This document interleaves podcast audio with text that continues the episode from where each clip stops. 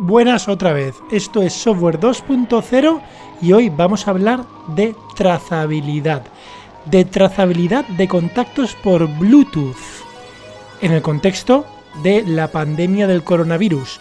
Y vamos a hablar con Carmela Troncoso, una de las personas que lidera una iniciativa que se llama DP3T o era D3PT. Buenas, Carmela. El DP3T, pero la moraleja de todo esto es nunca dejes al informático ponerle nombre a nada. Bueno, eso sí iba a decir, ¿no? Porque todos los nombres que hay de estas iniciativas, PP3T, DP3T, bueno, creo que C3PO se nos ha quedado, pero ya quedó ahí el límite. Muy bien, cuéntanos qué es, qué es, em, qué es DP3T. DP3T es es un, empezó como un protocolo para eh, realizar la trazabilidad de contactos eh, utilizando el Bluetooth de los teléfonos móviles. por eso tiene un nombre tan raro. Nosotros le pusimos nombre al protocolo, en realidad no a la iniciativa. Luego se convirtió en algo mucho más grande y en, en un grupo de gente expertos en, privacidad, en seguridad informática en general, que nos unimos para proveer una alternativa para poder desplegar este tipo de tecnología con altas garantías de privacidad. Muy bien. Oye, Carmela, primera pregunta. ¿Por qué es tan importante la privacidad? Hay quien puede argumentar que dices, bueno, vamos a ver, las operadoras, las operadoras, los operadores móviles ya tienen un montón de datos míos, Google tiene un montón de datos míos, ¿no? Entonces hay quien puede argumentar que no es tan importante esto de la privacidad. ¿Por qué es tan importante? Esta es una falacia en la que caemos mucho de porque ya la gente tiene muchos datos, ¿por qué no dar más datos? Bueno, cada dato cuenta. Y al final lo que tenemos que empezar a pensar es que la privacidad, que es algo que, valoramos mucho en nuestra vida offline, no es un fin en sí mismo. Cuando uno guarda un secreto, cuando uno quiere mantener su intimidad, no es la finalidad no es guardar el secreto en sí mismo, sino pues protegerse de lo que puede pasar cuando alguien conoce tu secreto, protegerse de la influencia que otros pueden tener en ti o, lo que puede generar que ese secreto se revele.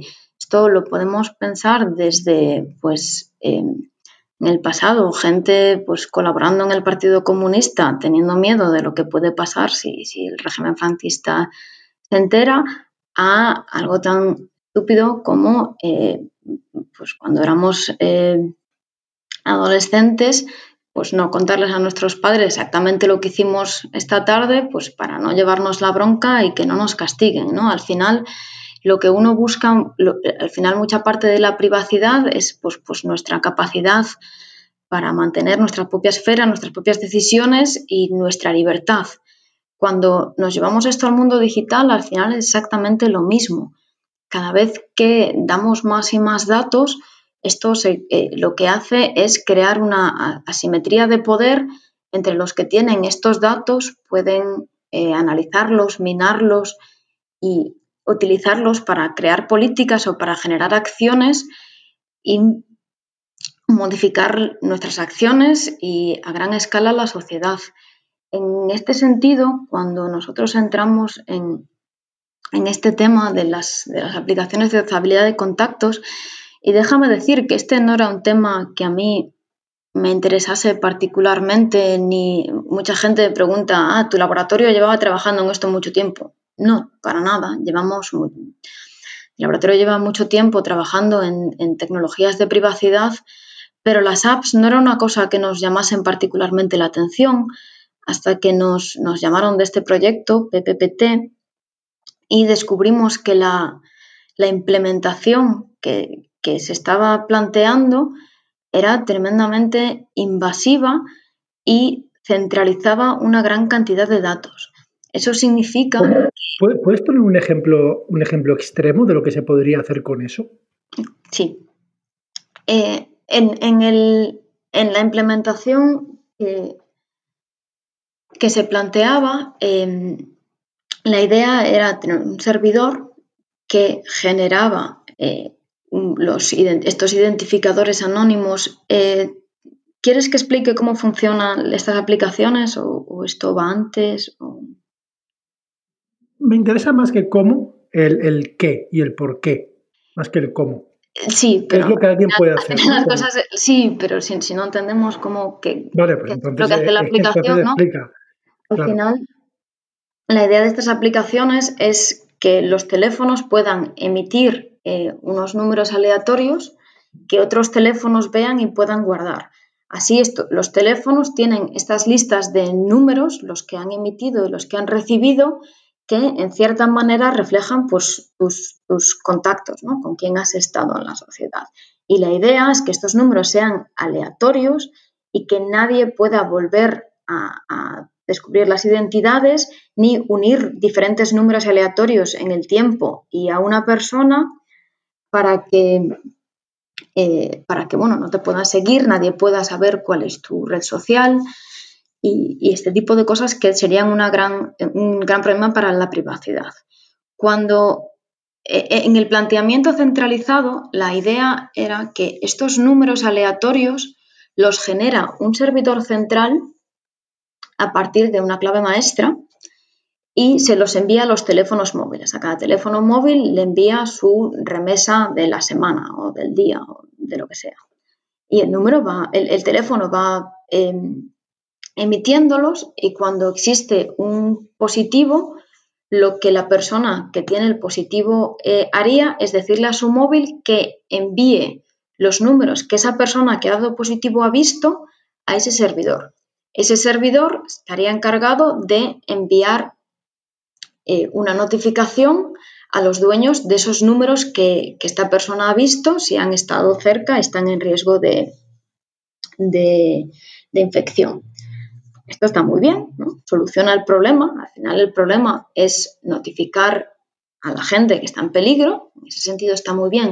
Ahora, esta implementación tiene el problema de que, primero, cuando yo envío esos números que he visto al, servidor, para que el servidor pueda eh, mandar esas notificaciones, es obvio que ese servidor tiene que tener una manera de mapear de nuevo esas, eh, esos números aleatorios que en teoría nadie podría unir entre sí al teléfono móvil de esa persona. Eso quiere decir que el servidor tiene una manera de eh, unir esos números en el tiempo y de unirlos con las personas a las que han visto. Y además, como para poder medir em, si has estado expuesto suficiente tiempo o no, esos números tienen que enviarse con, una fecha y una hora, para que sepas durante cuánto tiempo lo has visto. Esto quiere decir que ese servidor también va a aprender, pues si yo he visto a dos personas a la vez, que esas dos personas estaban en el mismo sitio. ¿no? Y podemos ver como poco a poco ese servidor pues aprendería todo lo que es la red de contactos eh, de esa persona infectada. Además, como sabemos que COVID-19, eh, esto lo estamos haciendo porque eh, hay una unión de, infecciones, pues es altamente probable que esos contactos de esa persona, pues alguno de ellos esté infectado, con lo cual esa nueva persona también va a enviar pues lo que sería su red. Y ahora tienes dos redes conectadas y podemos ver cómo poquito a poco pues iríamos descubriendo mucha información acerca de cómo eh, los ciudadanos pues interactúan unos con otros, a qué horas, cuánto tiempo, cuántas veces, porque recordemos que ese servidor puede recuperar eh, eh, los teléfonos y para él estos números no son aleatorios, en realidad son personas con una identidad. Esta información de la que estoy hablando es una información que ni siquiera tiene Google, es una información que ahora mismo pues, pues no tiene nadie, ¿no? No hay ningún centro centralizado que tenga información tan, tan granulada y con tanta precisión como la que te daría esta longitud Bluetooth. Esto en sí mismo ya es un problema, ¿no? Porque ya le permitiría, pues en este caso tenemos el servidor y ahora tenemos que confiar en que este servidor pues no va a utilizar esa, esa red que ha encontrado pues para otras, eh, para otras utilidades, como podría ser, pues podríamos decir, pues la policía podría empezar a decir, oh, me he encontrado con este criminal, me puedes ver a ver si tienes ahí con quién ha estado. Esto podemos decir otra vez, ah, bueno, pues a lo mejor es bueno, pero ¿qué pasa cuando a lo mejor no son criminales? Una persona de, eh, con otras eh, ideas políticas y queremos ver cuál es su red, ¿no? por ejemplo, en España pues tenemos una, ah, un ejemplo hace relativamente poco de cómo eh, la policía o ciertas facciones del gobierno utilizaron este tipo de capacidades pues, para estudiar lo que eh, otros políticos, en este caso eh, políticos catalanes, pues, estaban haciendo. Ese, esto todo en sí mismo ya, ya es un problema, pero el hecho de que ese servidor sea el que genera los números nos plantea un problema incluso mayor, porque este servidor, bueno, la idea de todo esto es que uno va a tener números aleatorios. Quiere decir que cuando los ves por ahí, pues no sabes eh, a quién pertenecen. Pero si ahora yo tengo la capacidad de crear esos números, no tengo por qué crearlos aleatoriamente. No solo tengo la capacidad de, si los suben al servidor, pues poder eh, devolverlos a su identidad y, y aprender esta red social, sino de a mis eh, objetos, a mis sujetos que, yo quiera de alguna manera saber lo que hacen, con quién están, puedo asignarles números especiales que cuando se vean en, alguna antena o cuando otros teléfonos los vean, pues podamos saber exactamente qué es esa persona a la que hemos visto. Esto quiere decir que en este tipo de modelos, este servidor central, que en principio parece que protege mucho la privacidad, tiene un poder muy, muy alto y necesitamos tener mucha confianza en él para decir que todos estos datos que vamos a generar y todos estos movimientos y todas estas relaciones sociales que al final eh, eh, el hecho de que sean privadas pues es lo que es nuestra libertad de movimiento, nuestra libertad de expresión, nuestra libertad de, ser quien somos, pues que nunca sean ni, ni estudiados, ni analizados, ni utilizados para finalidades que no sea la trazabilidad de contacto. Vale, entonces en ese contexto, entonces, mm, removiendo un segundo a ver si lo he entendido bien, que vuestro grupo, tú trabajas, eh, si no me equivoco, ¿no? En la escuela Politécnica, eh, la escuela, en la EPFL, ¿no? Que es la Escuela Politécnica del... Federal de Lausanne. Federal de Lausanne. Falta una F. y, ahí, como has dicho, hacéis investigaciones, trabajos sobre criptografía, privacidad, os contactan otra iniciativa distinta que se llama PPPT, ahí tienen otra persona que también necesitan a alguien para el tema de los nombres. Correcto. Veis cuya implementación está, mm, digamos, sesgada hacia el lado centralizado, aunque quizás más problemático, ¿no? Porque, porque se abanderaban de que era con preservación de contactos, ¿no? que quizá parecía por el nombre y por los primeros mensajes que sí que tenía mm, vocación de salvaguardar la privacidad, pero luego en la implementación veis que no. Y en ese momento... En este sentido, ¿no? hay, que, hay que entender que cuando hablamos de, de privacidad o de seguridad es muy importante lo que llamamos el modelo de adversario. ¿Quién es el adversario? Cuando ellos dicen esto, es, esto preserva la privacidad, lo que se refieren es la preserva de eh, unos usuarios, preservan su privacidad de otros usuarios, pero ahora este servidor, este servidor es, hay que confiar en él. De este servidor no se protege la privacidad. O bueno, en su caso ellos decían, el servidor es, em, cumple con la ley. Cumple con la ley quiere decir que eh, no van a utilizar esos datos hasta que si se utilicen, y, como decía antes, en, pues, muchas veces los datos se utilizan fuera de la ley o muchas veces hay, hay leyes que em, permiten pasar por encima de la ley de protección de datos, en particular leyes de seguridad nacional, que uno puede decidir en qué momento la seguridad nacional tiene que ser activada te permite un acceso a esos datos y consideramos que la generación de ese tipo de bases de datos, especialmente porque a ese, en ese momento esta iniciativa se presentaba como paneuropea, Eso quiere decir que esto tenía el potencial de convertirse en una red de vigilancia a nivel europeo y si seguimos, eh, si esto se convierte en el estándar a nivel mundial, fue cuando decidimos que era necesario eh, pues, utilizar nuestra experiencia para producir una alternativa. Vale, y entonces entramos en la, alternativa, ¿no? Pues la alternativa funciona de forma distinta y, según, bueno, intuyo, ¿no? Intenta solucionar los problemas de quién es el adversario y entonces hacéis un diseño que no tiene estos problemas, mm, digamos, básicamente de confianza, entre comillas, ciega en la entidad central, ¿correcto? Correcto. Creamos un sistema en el que este servidor ya no tiene esa capacidad, en realidad el servidor, con la información que guarda, no tiene ninguna capacidad para aprender o manipular eh, nada que pueda generar em, que pueda generar daño en la sociedad, ¿no? Al final, eh, la tecnología es, muy poderosa y cada vez lo estamos viendo más. Vamos a hablar de esto un poco más adelante en este podcast. Eh, con lo cual es muy importante que empecemos a reflexionar cada vez que la desplegamos en cuáles son sus implicaciones a largo plazo y eh, en mi laboratorio y en general todos los investigadores que, han participado en DP3T, pues creemos que para solucionar un problema con tecnología no podemos introducir otro, no, podemos solucionar la trazabilidad de contacto poniendo eh, un problema de este problema de vigilancia de gran hermano, sino al final eh, no, ganamos nada. ¿no? Es muy importante que, cada tecnología que, que introduzcamos tenga un objetivo, esté bien limitada y no genere un daño distinto. Y en ese contexto hay una, un aspecto que tratáis muy específicamente, que a mí me gusta mucho y yo no había visto demasiado tratado en otros escenarios, y es el concepto de facilidad de desmantelar. ¿Puedes incidir qué es esto?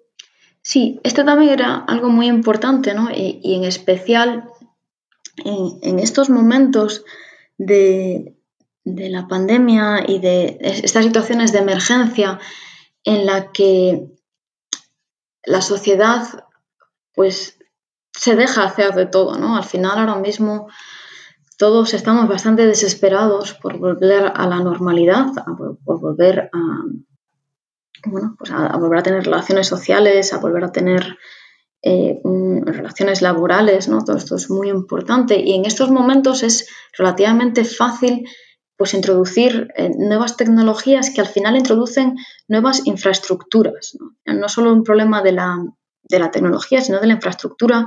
Esto pensémoslo pues, como, infraestructuras eh, físicas, como poner una nueva carretera o un nuevo puente. Y una vez que pones algo ahí fuera, es muy difícil eh, quitarlo. En ese sentido, eh, otra vez, este sistema centralizado en el que una vez que todo acaba, como al final el que manda en el sistema es el servidor y los datos están en el servidor, si queremos que el sistema se termine, ese servidor, el Estado, tiene que decidir darle al botón de apagar y darle al botón de borrar. Eh, esto nos, es otra vez muy problemático, ¿no? Es como poner esa carretera y luego cómo la quitamos en el sistema que nosotros creamos, este servidor, que como decía, no tiene datos que sirvan para nada, da igual que eh, en realidad los borra, pero da igual si no los borrase, son datos absolutamente ah, inútiles. El servidor, e, el sistema se apaga cuando la gente deja de participar en él. Esto le vuelve a dar un poder a la ciudadanía que en general no tiene, que es la capacidad de decidir cuándo el sistema empieza y cuándo el sistema acaba. ¿no? Hay una promesa de todos los gobiernos de que pues, este tipo de tecnologías, eh, que, son bastante invasivas, solo van a estar aquí durante, em, durante la pandemia, pero esto cómo lo garantizamos, ¿no? Volvemos a tener eso, dijiste antes, confianza ciega. Pues no nos gusta tener confianza ciega y es la tecnología que nosotros creamos eh, se termina cuando la gente desinstala las aplicaciones de sus móviles. El servidor en sí mismo ni genera información ni guarda información que permita hacer nada. Oye, eso me lleva directamente a mm, la solución de Google y de Apple. ¿Puedes contar en qué consiste esta solución, esta tecnología, si está basada o no en, vuestra iniciativa, si es complementaria, si es una alternativa? ¿Puedes incidir en esto? Sí. Em, en el momento en el que los gobiernos del mundo, no, no fue ninguno en particular, ¿no? Todos, amén, quiero decir, bastantes gobiernos a la vez comenzaron con este tipo de iniciativas, deciden que van a realizar una aplicación en un teléfono móvil, desde ese momento quiere decir que has introducido a Google y Apple en tu solución. Esto no es Google y Apple vienen, tú los has llamado. En el momento en el que tú dices voy a generar una solución en este aparato en el que eh, Google y Apple tienen el, no sé cuánto es, más del 90% del mercado mundial, esto quiere decir que los necesitas porque necesitas que su sistema operativo dé soporte a lo que estás haciendo. Porque hay que, perdona que te interrumpa, Carmela, porque hay que entender que, esto es lo que se llama, creo que, en inglés al menos, un retrofit. Esto es una adaptación ¿no? de una tecnología que en principio servía para otra cosa, ¿no? el Bluetooth, esto funciona con Bluetooth, que no estaba pensado para este uso y se está, se está reutilizando ¿no? para este uso. Sí, pero es así, pero Incluso aunque no fuese así, lo que, lo que quiero dejar muy claro es que en el momento en el que uno decide que va a generar una aplicación en la que basa la sanidad de su población en un teléfono móvil, uno está introduciendo a Google y a Apple en el sistema, porque estás creando algo que depende, en el que depende de un sistema operativo que está controlado por estas compañías. Aunque no estuviésemos utilizando Bluetooth y aunque funcionase y aunque igualmente ya, has decidido que vas a crear algo que está en el Google Play, que está en Apple Store y que necesita que estas compañías le den soporte de alguna manera, aunque solo sea soporte para ponerlo en su, en su tienda, pero me explico, ya has decidido que necesitas su colaboración de una manera u otra. Concretamente, en este caso, como dices... Sí, no, iba a decir que por poner en contexto que, hay un paralelismo muy claro, ¿no? Cuando se ha utilizado eh, la información de las antenas móviles para hacer estadísticas eh, agregadas y ahí también, o sea, el gobierno ha tenido que llamar a las operadoras, les ha pedido los datos, esto ya se hizo en España al menos para un estudio del INE con, con agregado un nivel cercano a los municipios, que no es como un municipio, a, un cierto nivel de agregación. Y, lo que dices, ¿no? O sea, cuando hace falta introducir, pues tienes que llamar, eh, o en, este caso para las operadoras, ahora como esto va en el móvil, hay que llamar a quien tiene el control del móvil, que son Google y Apple. Correcto. En este caso, para utilizar esa tecnología Bluetooth, resulta que eh, en, en iOS, en el sistema operativo de Apple, no era posible o en general no es posible eh, utilizar Bluetooth o que una aplicación escuche en el puerto Bluetooth cuando está eh, lo que llamamos en background, cuando no está activa, cuando no está presente en la pantalla y no lo estás utilizando. Esto es un, en el caso de Apple, es una de sus herramientas para proteger la, privacidad de sus usuarios, ya que cuando eh, las aplicaciones pueden escuchar Bluetooth, eh, pueden estar escuchando un montón de cosas que pasan a, su alrededor y ganar información acerca del usuario. Con lo cual, esto implica que es necesario que Apple haga un cambio en su sistema operativo para que estas aplicaciones puedan funcionar eh, propiamente. Las aplicaciones pueden funcionar sin eso. Tenemos el ejemplo ahora mismo de la aplicación francesa o originalmente de la aplicación de Singapur, pero eso quiere decir que necesitan eh, trabajar pues, haciendo, haciendo parches para conseguir que el sistema operativo haga algo que no está preparado. Eso quiere decir que las aplicaciones fallan mucho más, que las aplicaciones tienen muchísimo más consumo de batería y esto genera que eh, los usuarios pues no, no las usen. Esto fue lo que pasó, eso es una de las principales razones por las que la aplicación de Singapur pues no llegó a ningún sitio, porque exigía que los usuarios de Apple tuviesen la aplicación activa todo el tiempo. Eso quiere decir que tu aplicación tiene que estar eh, eh, activa, tu móvil sin bloquear, con lo cual te come toda la batería, eh, es muy inseguro y esto pues a nadie le gusta. Con lo cual es ya necesario que Apple entre en eso. La segunda cosa que, la gente es menos, tiene, ah, tiene menos visión en ello es que, sobre todo cuando probábamos al principio de todo, eh, incluso con estos trucos para, conseguir que Apple pues, escuchase en, background y todas estas cosas, eh, pasaba mucho que entre Apple y, Google, entre iOS y Android, esos mensajes Bluetooth no se leían bien. Había muchas pérdidas, no, no funcionan correctamente, con lo cual la aplicación pues no va a funcionar bien, ¿no? Entonces, esa es la razón de esa unión entre Google y Apple es que no solo necesitas que Apple escuche por detrás, sino que necesitas que esas, ese Bluetooth que funciona es, empiecen a hablar un idioma, el, mismo idioma y que estén coordinados para, tener, para conseguir que este tipo de aplicaciones pues, funcionen eh, en su máximo rendimiento. Y de ahí viene esa alianza. Esa alianza ah, tiene que decidir entonces, pues cómo, ahora cómo van a implementar este tipo de sistemas. Y ah, llegado ese momento, pues había estas dos alternativas, ese modo centralizado en el que un servidor, pues lo que decíamos antes, crea las claves, o el modo descentralizado en el que es el teléfono el que genera las claves y el que decide si va a notificar al usuario o no. Google y Apple ha llegado a ese punto, deciden tomar eh, el camino en el que protegen al máximo a sus usuarios. En el caso de Google y Apple hay que entender que esto es una eh, decisión de, puramente de negocio.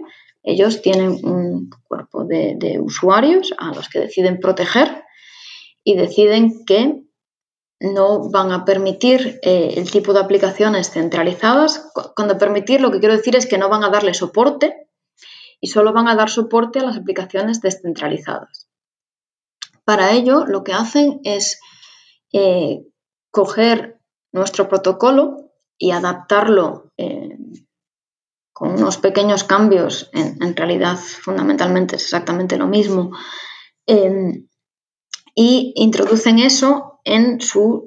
Eh, ahora mismo está como parte de las librerías de, de su, de su sistema operativo.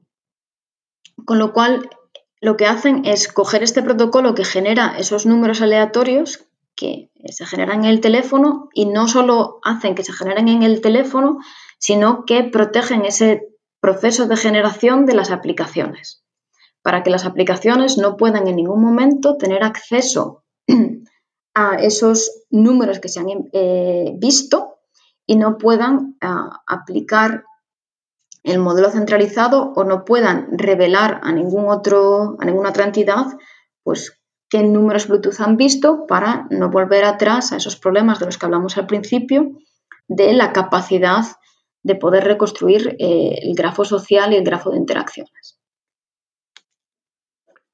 Una pregunta. En vuestro modelo, una de las características, además de ser centralizado, es que de cara a la transparencia, si no me equivoco, estaba todo basado en código abierto. Con lo cual, mm, había, digamos, se supone que hay cierta confianza, no solamente a nivel de, vamos, de, libro blanco, de white paper, ¿no? De, que habéis descrito muy bien la base teórica, diferentes tipos de ataques, sino luego puedes ver en el código que tiene dos usos, ¿no? Por una parte, confirmar que efectivamente la implementación es de lo que se dice que se debe implementar y luego también que sabes que pueden haber ataques de que la implementación puede tener problemas, con lo cual puedes incluso afinar más y hacerlo más robusto porque está auditado por la comunidad. ¿no? En el caso de Google y Apple, entonces eh, la pregunta es, ellos han dicho, han descrito eh, la implementación de su protocolo, que tiene, si yo no me equivoco, Carmela, similitudes con vuestro esquema, pero ¿el código es código abierto o no es código abierto, a bajo nivel lo que hacen? Correcto, el código no es código abierto, lo cual es muy problemático. De que hacen lo que dicen que hacen. Correcto. Extremadamente problemático. Hemos pedido muchas veces y, nos gustaría que, sobre todo esos gobiernos que hablan tanto de esta soberanía nacional, eh, de la necesidad de controlar a estos gigantes, pero luego a la hora de la verdad eh, vemos muy poco movimiento para controlar a estos gigantes. Pues un paso, por ejemplo, sería obligarles a abrir ese código, en caso de que no puedan abrir ese código, pues obligarles a pasar por auditorías de eh, organizaciones independientes, como organizaciones no gubernamentales tecnológicas, ¿no? Eh, hay varias en el mundo que podrían realizar este tipo de, de, auditoría y, poner más límites en lo que pueden o no pueden hacer al final pues estas grandes tecnológicas, porque eh, independientemente de que yo esté de acuerdo con su decisión de haber protegido eh, esos datos para que no se puedan pues, generar esas bases centralizadas que, puedan ser mal utilizadas en el futuro, es, es muy, muy preocupante, pero bueno, esto es una cosa que lleva pasando mucho tiempo y en este sentido esto ha sido, yo creo, con una apertura de ojos para mucha gente, la capacidad que estos dos gigantes han tenido para decidir lo que el mundo va a hacer. Y es algo que como sociedad pues deberíamos de, plantearnos mucho y de a dónde queremos ir y de cómo queremos ir y de cómo queremos que, nuestros gobiernos pues reaccionen ante este tipo de, de, invasiones o de decisiones. Y, con esto no quiero decir que eh,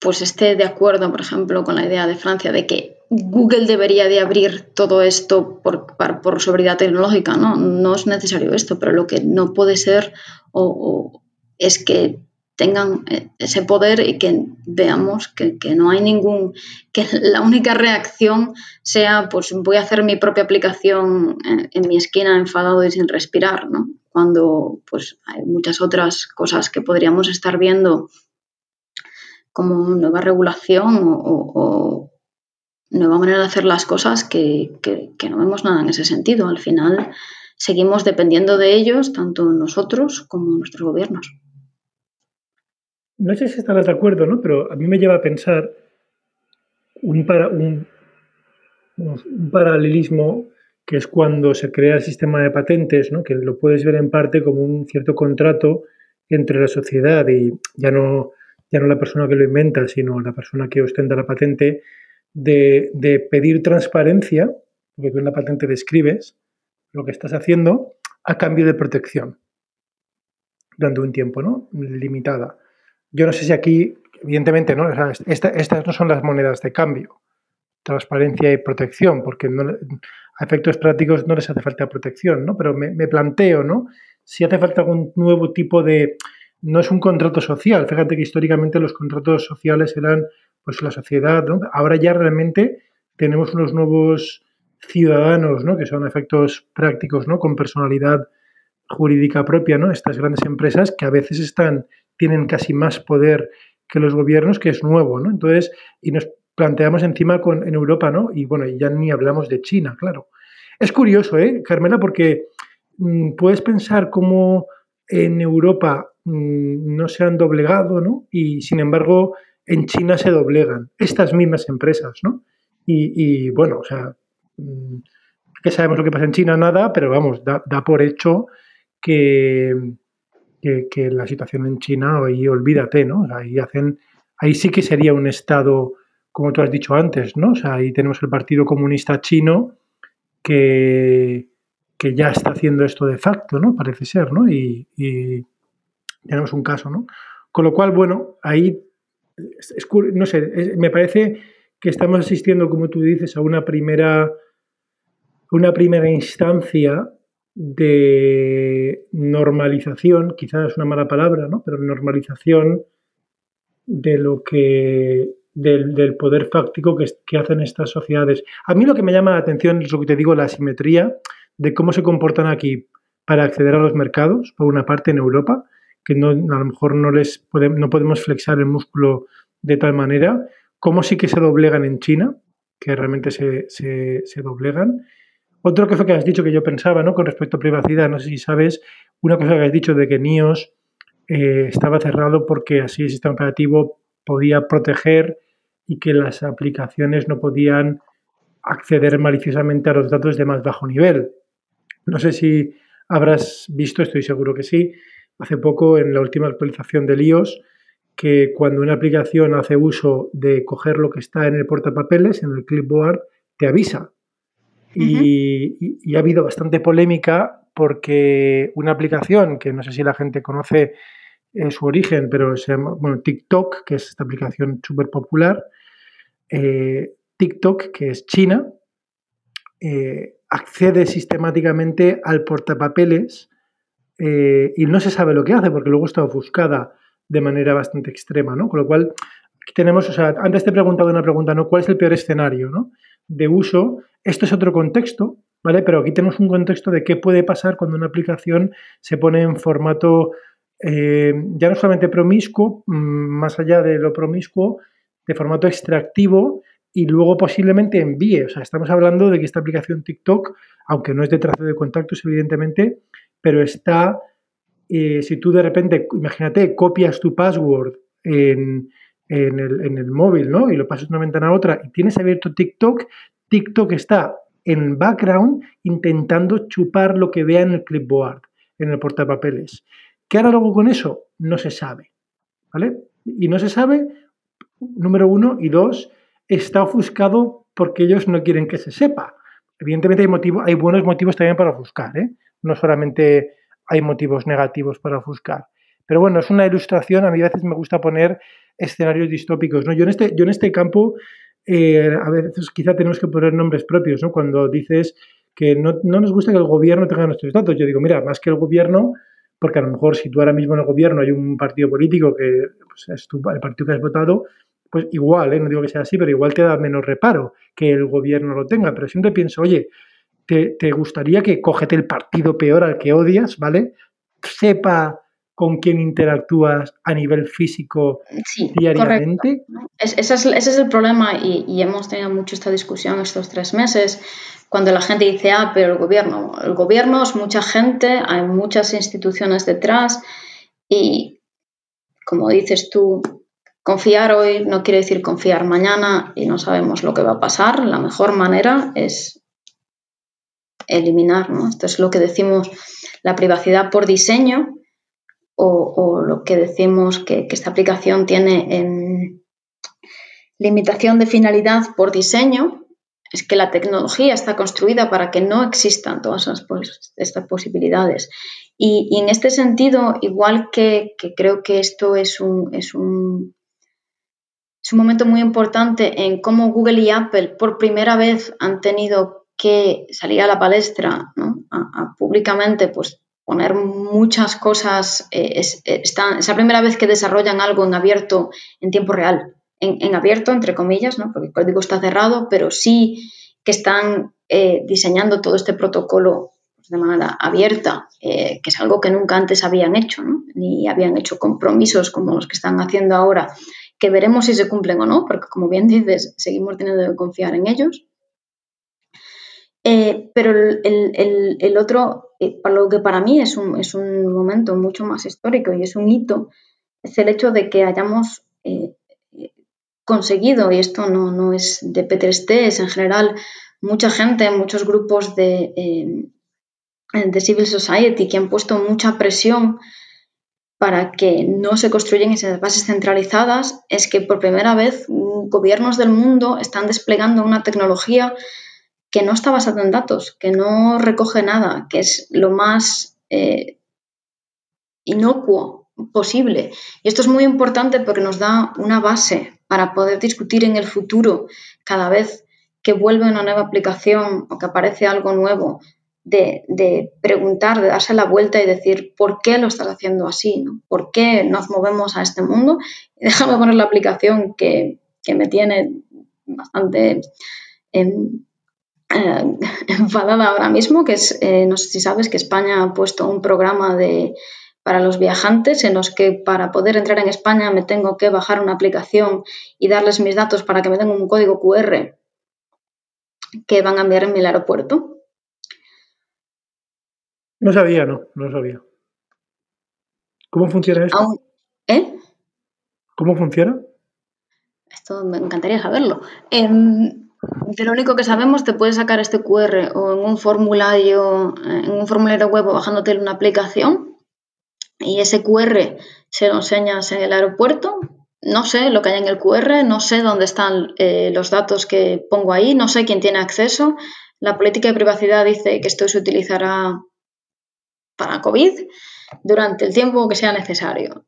Y aquí estamos otra vez esto, no sé para qué sirve esta tecnología, estamos recogiendo datos por recoger datos, eh, por encima de ello pues hacemos una aplicación que otra vez, como los ponemos en una aplicación, que decir que ahora está dentro de un sistema operativo, como acabas de decir, pues dependiendo de cómo esté hecho y qué permisos tenga, pues habrá otras aplicaciones que tengan acceso a cualquier dato que yo ponga ahí. Estos, todos estos datos, pues por lo visto, están relacionados con COVID, ¿no?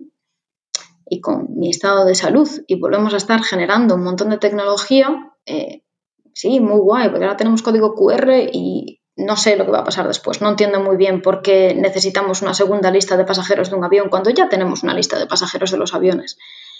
Em, pero lo que vengo a decir es que... Antes, de todo esto, quizá, la pregunta que, te, iba a preguntar, ¿no? Porque estamos hablando de todo esto dando por hecho, o al menos yo lo, vamos, lo daba por hecho, de que esto tiene algún valor, el traceo de contactos con Bluetooth. ¿Eso es correcto? Y perdona que quizá hubiera sido la primera pregunta de esta entrevista. No, esa es una muy buena pregunta. La verdad es, eh, lo sabremos dentro de, unos meses, cuando, este lleve su, cuando esto lleve su tiempo, a lo mejor a menos tiempo, en particular aquí en Suiza, volvemos a tener brotes eh, y a lo mejor el efecto de esta aplicación se va a ver eh, más rápido o se va a ver que no tiene un efecto más rápido. Pero exactamente por eso, por esa razón, es muchísimo más importante que esta tecnología que se haya desplegado sea muy, muy poco invasiva. Porque estamos generando algo que ni siquiera sabemos si va a funcionar o no porque con COVID es muy difícil saber qué es lo que va a funcionar y lo que no va a funcionar. No tenemos ninguna capacidad, ni, conocemos el virus lo suficiente, ni tampoco sabemos eh, cómo se mueven las personas en la nueva normalidad. Vivimos en un mundo eh, eh, que para muchas cosas es absolutamente desconocido. ¿no? Todo el mundo ha cambiado sus, patrones de, movimiento, sus patrones de interacción social, con lo cual, pues esto esperamos que sí que sea, que, sea un complemento eh, de ayuda al virus. Eh, para mí, incluso si la tecnología no es suficiente, ha puesto tan de relevancia la, necesidad de la trazabilidad de contactos que en muchos países pues han, han aumentado su capacidad de, trazabilidad tradicional, no, no, la del móvil, sino la de poner trazadores que una vez que tienes un positivo, pues hablan con ellos y buscan a esas personas, porque si no cortamos las cadenas de contactos, vamos a volver a donde estábamos en el mismo tiempo en el que llegamos allí, ¿no? Esto no, eh, quiero decir, aquí hemos vuelto a la media normalidad en dos semanas y en la última semana, si ves los números, la curva es la misma que hace tres meses. Claro, claro.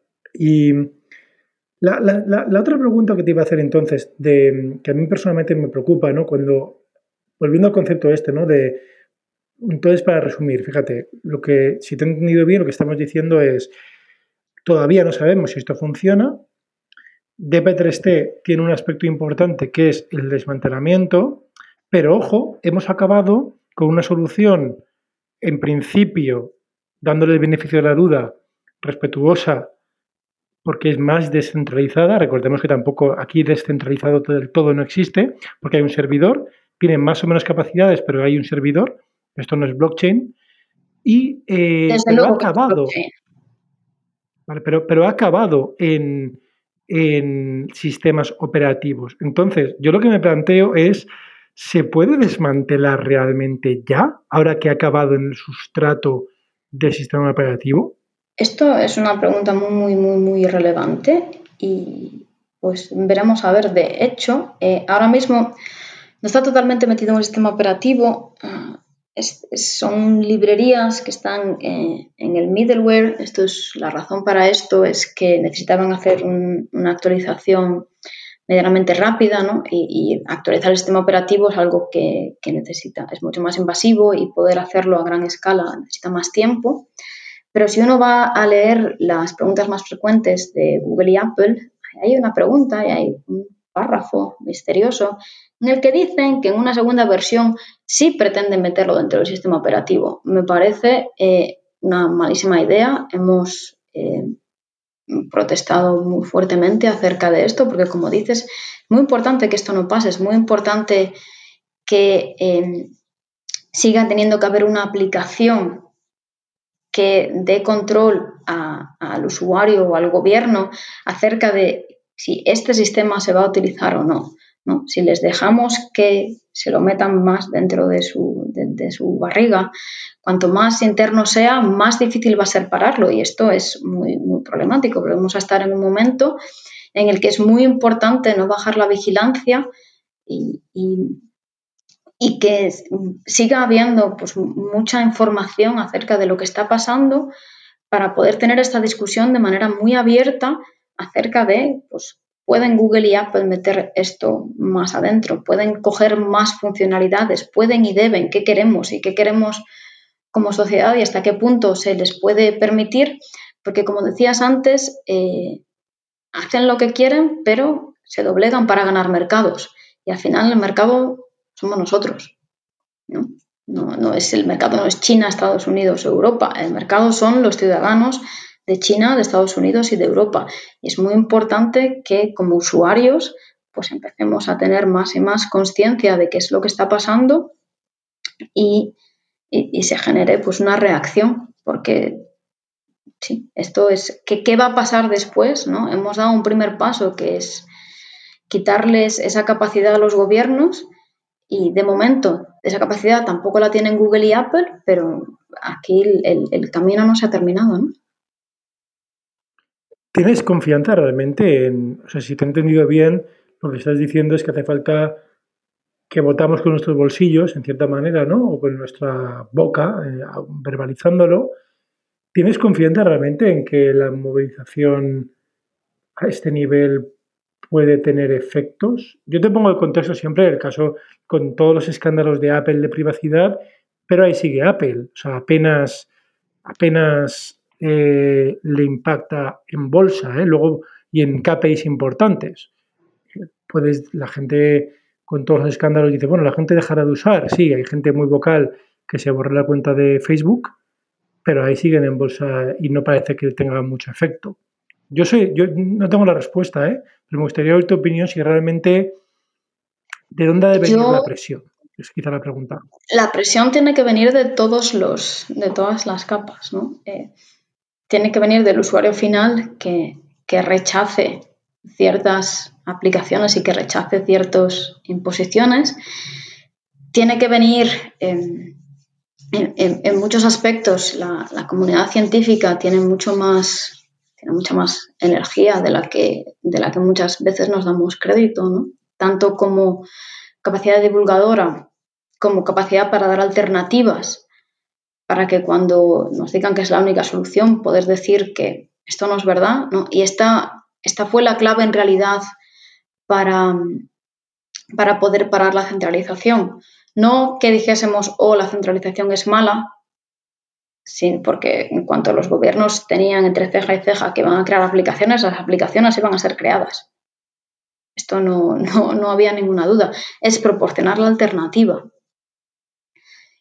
Y, el tercer punto de presión, que es muy importante, son los gobiernos. Al final, en el caso de esta API, el cliente es el gobierno, porque ellos dicen que solo los gobiernos van a poder utilizar esta funcionalidad. Si el gobierno dice no metas ahí eso porque entonces no lo voy a utilizar. Como dije antes, me parece muy difícil que lo hagan. Ahora veremos a ver si toda esta eh, soberanía nacional y toda esta boca que tenemos para decir hoy no nos gustan Google y Apple, pues a ver si cuando llega el momento de la verdad y de, y de aplaudirles por lo que han hecho bien, que es permitir este primer desarrollo a gran escala de algo que es privacidad por diseño, pero pararles los pies, porque lo único que les hemos pedido es que hagan esta API. Nadie les ha pedido ni que se la metan en su sistema operativo, ni que hagan minería de datos sobre esta cosa, ni nada de todo eso. Y esto, mucho, la parte es eh, el cliente de estas aplicaciones que son los gobiernos. Si los gobiernos les piden pues que necesitan saber estadísticas de uso. Al final lo que estás haciendo de nuevo es llamar a Google y Apple para que te solucionen el problema.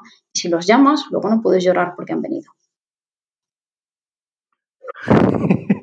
Oye, Carmela, una vez hablando en una conversación, recuerdo que comentamos que, que tú nunca harías aprendizaje automático, machine learning, sobre los datos que, digamos, extraídos o inducidos de cierta manera con este tipo de tecnologías. Te hago esta pregunta simplemente porque el podcast tiene un foco en inteligencia artificial, ¿no? Y me gustaría... Es una pregunta más amplia, ¿eh? No, te quería poner el caso del traceo de contactos, ¿no? La pregunta amplia es si crees que... Eh, ¿En qué aspecto, si es que alguno, ¿eh? es una pregunta súper amplia, el aprendizaje automático puede ayudar en general en toda la pandemia? La verdad, de contactos.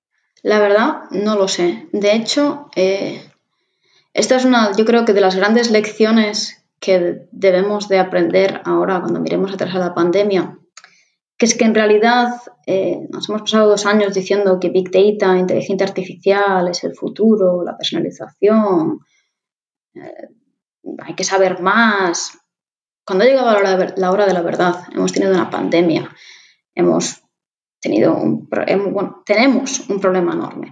Al final, lo que está sacando las castañas del fuego es la ingeniería de sistemas.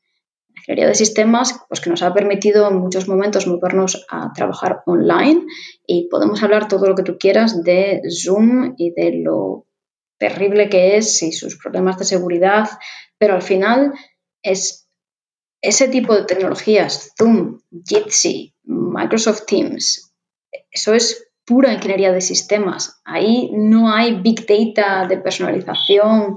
Por supuesto, hay, eh, optimización del sistema, pero sistemas o esta aplicación de trazabilidad de datos al final es cero datos. Nada de lo que ha eh, ocurrido en esta pandemia. Y he visto muy poquito eh, de inteligencia artificial que en realidad haya llegado a ningún lado. Hemos visto muchos mapas y muchos datos y muchas cosas de movimiento que nos dejan ver lo que pasó en el pasado, pero no nos ayudan en el futuro. En mi opinión, esto habrá que verlo, ¿no? habrá que ver mucho eh, pues qué pasa en el futuro. También lo que ha pasado es que ha venido una pandemia de la que no había datos en el pasado, de la que no has podido utilizar nada de todo eso que tenías. Eh, para mejorarlo. Con lo cual, a mí, a día de hoy, pues no me parece que, la inteligencia artificial esté en, sea uno de estos piezas claves para, poder salir de esta pandemia. De hecho, me parece que hemos aprendido exactamente lo contrario, que la inteligencia artificial hasta ahora es una herramienta fantástica para los negocios y la publicidad. Cuando nos la llevamos a otros sitios, eh, la utilidad está más bien eh, en entredicho. Y si hablamos de cómo se usa en la ciencia, podemos ver ahora mismo, el último año, más y más ejemplos que aparecen de todos los sesgos que tiene, de los errores que hay, de cómo se olvida de cosas y de que a lo mejor pues, pues no es eh, esa panacea que nos imaginábamos. Diagnóstico demoledor, Carmela. Yo, quería decir dos cosas, ¿eh? dos, dos por, hacer un contrapunto. Una, una positiva, yo que, que al menos, no positiva, prometedora, y es el uso en el mundo médico para radiografías. Eh, para, de hecho, en China al principio, cuando faltaban capacidad de hacer pruebas con PCRs, una radiografía es muy rápida y es barata y ahí a lo mejor lo coges en determinados momentos, pero sí que el diagnóstico, que lo hace un radiólogo, ¿eh? tampoco estamos hablando de que la inteligencia artificial pueda ver cosas invisibles, pero sí que ahí podría ayudar, lo dejo ahí, podría. Y luego el, otro que sí que estoy de acuerdo, pero voy incluso más allá, y es que eh, la inteligencia artificial altísimo nivel, ¿vale? Pecándose de simplificación, es muy buena interpolando y no extrapolando. ¿Y qué significa eso? Que cuando estamos en, una situación anómala, las predicciones que suele hacer no suelen ser muy buenas. Entonces, en, cuando los sistemas de inteligencia artificial se utilizan para predecir patrones de consumo, para predecir desplazamientos, para predecir un montón de cosas, como esta situación nunca se ha dado y nunca ha podido aprender de comportamientos, se equivoca eh, y de hecho pues muchos sistemas de inteligencia artificial, claro, hay que desconectarlos directamente en un entorno así, porque las predicciones que hacen están muy fuera de, del límite y no tienen, por supuesto, no tienen sentido común para saber o para intuir cómo se va a comportar la gente. Imaginémonos, ¿no? El primer día de confinamiento, Google, imaginémonos que te, te, anticiparía que vas a ir al trabajo a tal hora, que sabes que te hace una predicción, ¿no? De dónde vas, ¿no? Entonces, eh, claro, no sabe, ¿no? No sabe, por supuesto es que desconoce lo que es una pandemia. Entonces, pues eso lleva a todos los niveles, ¿no? De control de stocks, predicción de, de, de consumo, etcétera, ¿no? Con lo cual aquí tenemos otra, mm, bueno, otro aspecto que, tiene pues una carencia, ¿no? Al final estas carencias son, lo puedes ver como carencias o lo puedes ver como también oportunidades de investigación, ¿no? Estos son todos problemas que tienen. Creo que todos sabemos que hoy en día la inteligencia artificial no es infalible, ni mucho menos, por supuesto. Quizá ha habido un sobrecalentamiento, ¿no? De lo que se espera que haga, pero, pero, pero bueno, eh, sí que es verdad, ¿no? que, que el software, lo que tú dices, ingeniería de sistemas, este podcast se llama Software 2.0, lo que tú estás diciendo es el software 1.0, ¿no? que es el software, digamos, de toda la vida, no el software predictivo, no, no el software basado en números, sino el software. O sea, lo que le llamas 1.0, 2.0 y 3.0. Yo le llamo a software que funciona a escala mundial con billones de usuarios 7.0 si quieres, porque si nos acordamos del software 1.0 en el mainframe, pues igual esto no lo hacía. a las radiografías, entre comillas, ¿no? funciona en el caso chino, pues entiendo que habrá, a lo mejor habrá funcionado muy bien porque tienen eh, un overfitting muy grande a su propia población. El problema es cómo hacemos para hacer esto a gran escala y eh, evolucionarlo al mundo. ¿no? Todos sabemos que la fisonomía de distintas razas, de distintas personas, de distintos países, con distintas culturas, es distinta y es absolutamente no creíble que algo que está entrenado perfectamente en China vaya a funcionar en otros sitios y esto lo hemos visto una y otra vez con reconocimiento facial y con muchos otros tipos de tecnología artificial que no, no como dices tú, interpola muy bien siempre que estemos dentro del mismo dominio pero en cuanto nos salimos eh, no funciona. En cuanto a los, estos outliers y la idea de esta oportunidad, personalmente vuelve a ser muy negativa, porque al final lo que hace el aprendizaje máquina es eh, encontrar las, las, tendencias medias, ¿no? encontrar pues, esa mayoría. Y la mayoría funciona muy bien cuando estamos hablando pues, de consumo, de, de publicidad, de mejorar ese tipo de cosas porque tu objetivo es eh, maximizar el beneficio y como maximizas el beneficio, pues eh, teniendo como objetivo la mayoría y te da igual lo que hagan los outliers. Cuando hablamos de sanidad, cuando hablamos de bienestar social, los outliers importan. No nos vale más esta idea de que, bueno, pues si conseguimos eh, tener bien a la media, pues qué más nos da que un 20%, que un 30%, ¿no? ¿Qué, porcentaje es el porcentaje que, podemos dejar pasar? Con lo cual, no, yo no creo que, este futuro de muchas cosas habrá que ver y, Y como dice, yo creo que sí que hay un sobrecalentamiento, hay un, exceso de expectativas. No, no, con todo esto no quiero decir que la inteligencia artificial no vaya a ser útil para muchas cosas, pero estamos muy lejos de entender en qué momentos esto de verdad es útil eh, socialmente. No estoy hablando de, la inteligencia de negocios, para eso probablemente sea muy útil en muchos casos, pero para social, para la sociedad, estamos muy lejos aún de entender cuándo es una buena idea optimizar en base a datos. ¿Cuándo optimizar en base a datos y cuándo no? Esa es la pregunta con la que nos deja Carmela Troncoso. ¿Tenéis respuesta? Venga, dejadla en los comentarios.